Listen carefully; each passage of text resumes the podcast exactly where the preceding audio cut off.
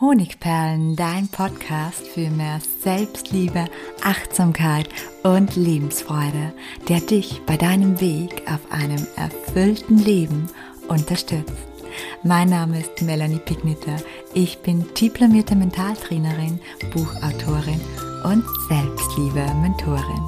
Und ich freue mich von ganzem Herzen, dass du mit dabei bist. Hallo und herzlich willkommen zu einer neuen Podcast-Episode. Heute geht es bei mir um das Thema Enttäuschung. Genauer gesagt, wie du eine Enttäuschung überlebst. Denn manchmal sind Enttäuschungen derart schmerzhaft, dass es sich tatsächlich so anfühlt, als könnten wir damit nicht mehr weiterleben oder eben nicht mehr glücklich werden. Ganz egal, welche Enttäuschung du in deinem Leben gerade oder vor längerer Zeit gehabt hast, ich glaube, es sind in dieser Episode einige hilfreiche Tipps und Gedanken für dich mit dabei. Einleitend möchte ich mit einer Geschichte beginnen. Und zwar geht es um Luise. Luise war vor einiger Zeit eine Teilnehmerin bei mir im Selbstliebe-Lehrgang. Und Luise erzählte mir damals, anfangs mit einem sehr, sehr wehmütigen Lächeln auf privater Ebene, von ihrer Partnerschaft mit Bernhard.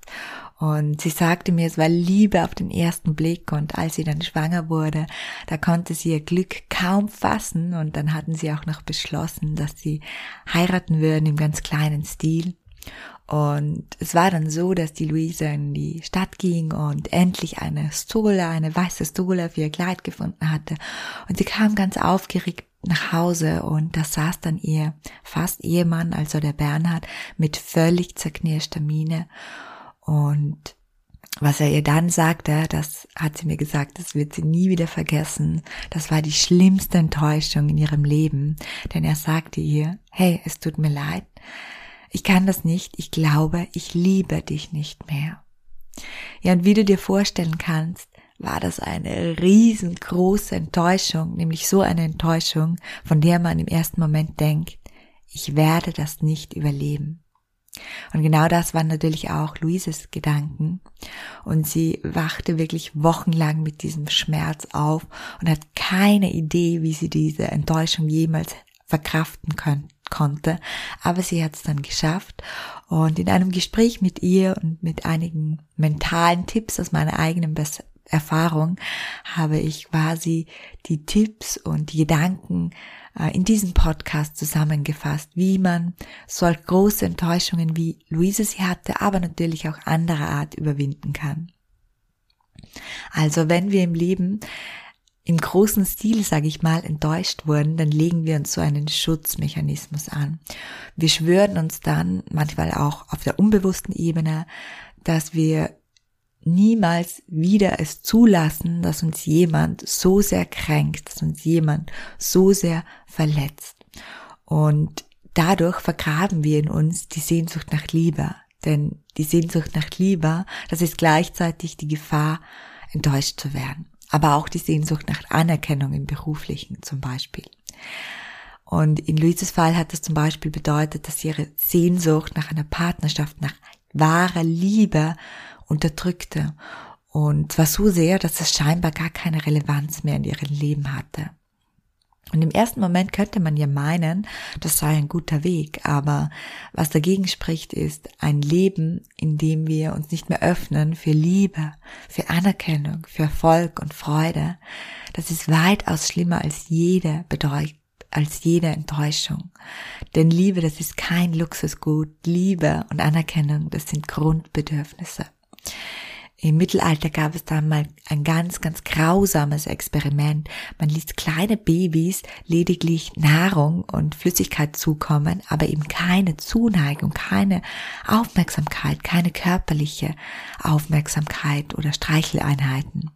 Und diese Babys, sie starben. Und ähnliches, das bestätigen auch neueste Studien. Einsame Menschen sterben früher als Menschen, die gute Beziehungen führen. Das heißt, sich geliebt zu fühlen, danach zu streben, wertgeschätzt zu werden, in privaten oder auch in beruflichen Beziehungen. Das ist ein seelisches Grundbedürfnis, ohne dass wir nicht glücklich werden können.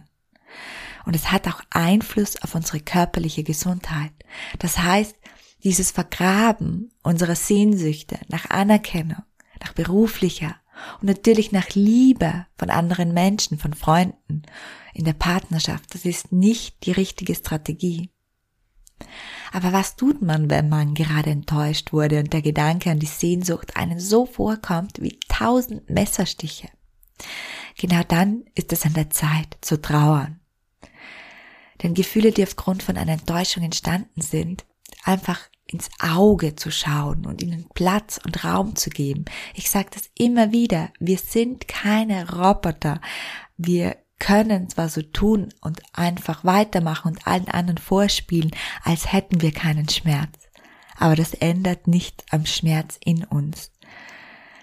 Es steht uns zu, um eine Sache, die uns wichtig war, zu weinen. Hör dir dazu gerne auch den Beitrag Die Magie des Weinen an denn nur so können Gefühle in uns entweichen.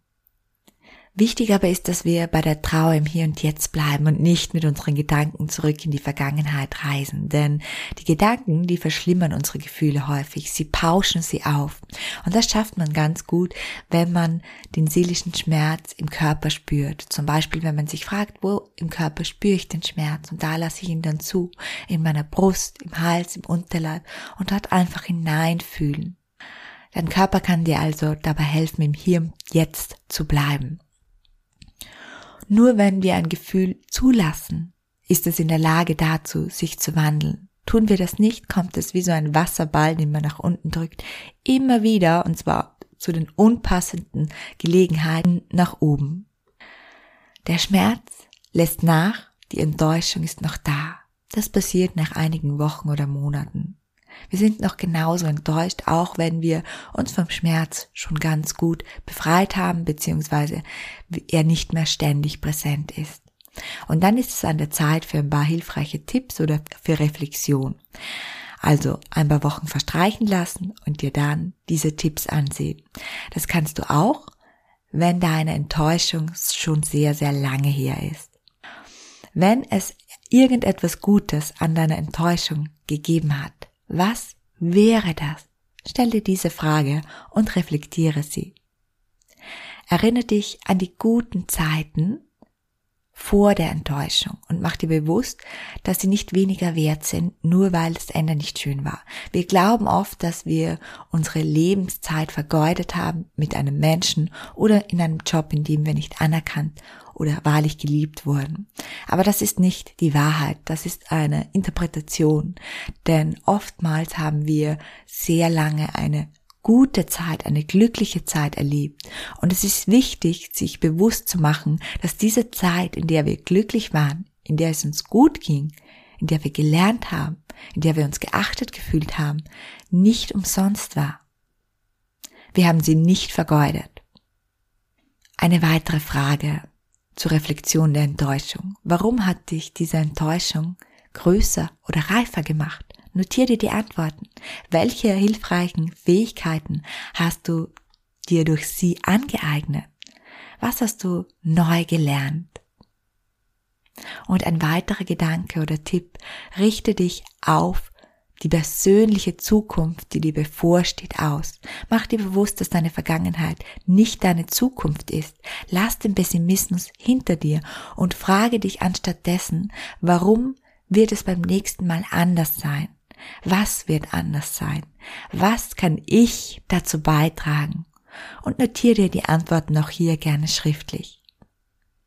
Und ganz, ganz wichtig zum Abschluss, lass dir niemals deine Sehnsucht nehmen. Deine Sehnsucht nach Erfolg und Anerkennung und nach Liebe. Nachdem wir eine Enttäuschung überlebt haben, gibt es, wie bereits am Anfang erwähnt, noch ein wichtiges Ziel, nämlich unsere Sehnsucht nach Liebe, nach Anerkennung, nach Erfolg, nach was auch immer zu behalten sie nicht aus Angst vor weiteren Enttäuschungen zu vergraben und dadurch einen Teil von uns selbst zu verlieren. Eine unerfüllte Sehnsucht kann natürlich aber auch ganz schön wehtun, wenn sie immer präsent ist. Und um diese Zeit des Schmerzes nach der Enttäuschung zu überbrücken, brauchen wir etwas, mit dem wir dieses Loch stopfen können. Und das beste Mittel dafür ist meiner Erfahrung nach die Selbstliebe. Und hierzu habe ich drei kleine Ideen für dich. Such dir ein persönliches Selbstliebe-Mantra, zum Beispiel, ich liebe mich so, wie ich bin, von oben bis unten und wieder zurück, egal was passiert. Oder ich werde mich immer lieben, das verspreche ich mir. Oder ich bin immer für mich da. Oder ganz egal, ob mich sonst, ob sonst jemand da ist, ich bin hier und liebe mich bedingungslos. Und dein persönliches Mantra, das kannst du dir gerade in dieser Zeit, wo die Enttäuschung sehr, sehr stark ist, das heißt in den ersten Wochen ganz, ganz oft sagen. Speicher es dir am Handy ab, stell dir eine tägliche Erinnerung, sag es dir vor dem Spiegel, sag es dir, während du auf den Bus wartest und abends vor dem Einschlafen was auch gut tun kann, gerade wenn man in der Liebe enttäuscht wurde und auch nur ein kleiner Aufwand ist, jeden Tag nach dem Aufwachen, wenn du aufstehst, dich ganz zärtlich selbst umarmen und vielleicht auch ein bisschen streicheln oder mit einer wunderbaren Bodylotion eincremen. Du wirst bemerken, auch deine eigene körperliche Nähe und Zuneigung tut richtig gut. Und zuletzt frag dich selbst, was brauche ich, um mich geliebt zu fühlen? Um mich geachtet zu fühlen, um mich anerkannt zu fühlen. Und notiere dir alle Antworten, die dir in den Sinn kommen und versuch anschließend Stück für Stück all jene Bedürfnisse, die du notiert hast, auch zu erfüllen. All jene, die auch in deiner Hand liegen, nämlich.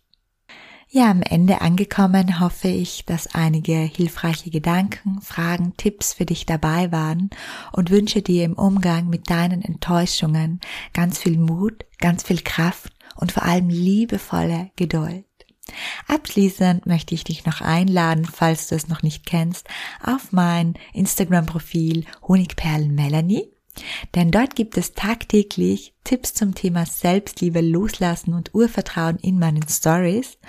Und zusätzlich möchte ich dich darauf aufmerksam machen, dass es meinen Audio-Selbstwertkurs, das ist ein völlig flexibler Audiokurs, den du überall hin mitnehmen kannst mit lebenlang, lebenslangen Zugang, jetzt ähm, zum Sonderpreis erhältlich ist.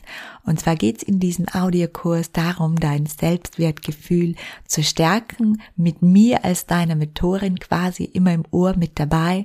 Und ähm, er ist deswegen auch jetzt günstiger, weil ich mir dachte, es sei einfach wundervoll, wenn du mich vielleicht in deinen Sommer, in deinen Sommerurlaub, wo auch immer, hin mitnehmen möchtest, so als kleine Mentorin für dein Selbstwertgefühl im Ohr. Mehr Infos zu diesem Kurs, zu diesem Audiokurs findest du gleich in der Biografie beziehungsweise in den Show Notes, so heißt es richtig. Viele liebe Grüße und bis zum nächsten Mal. Herzlich, deine Melanie.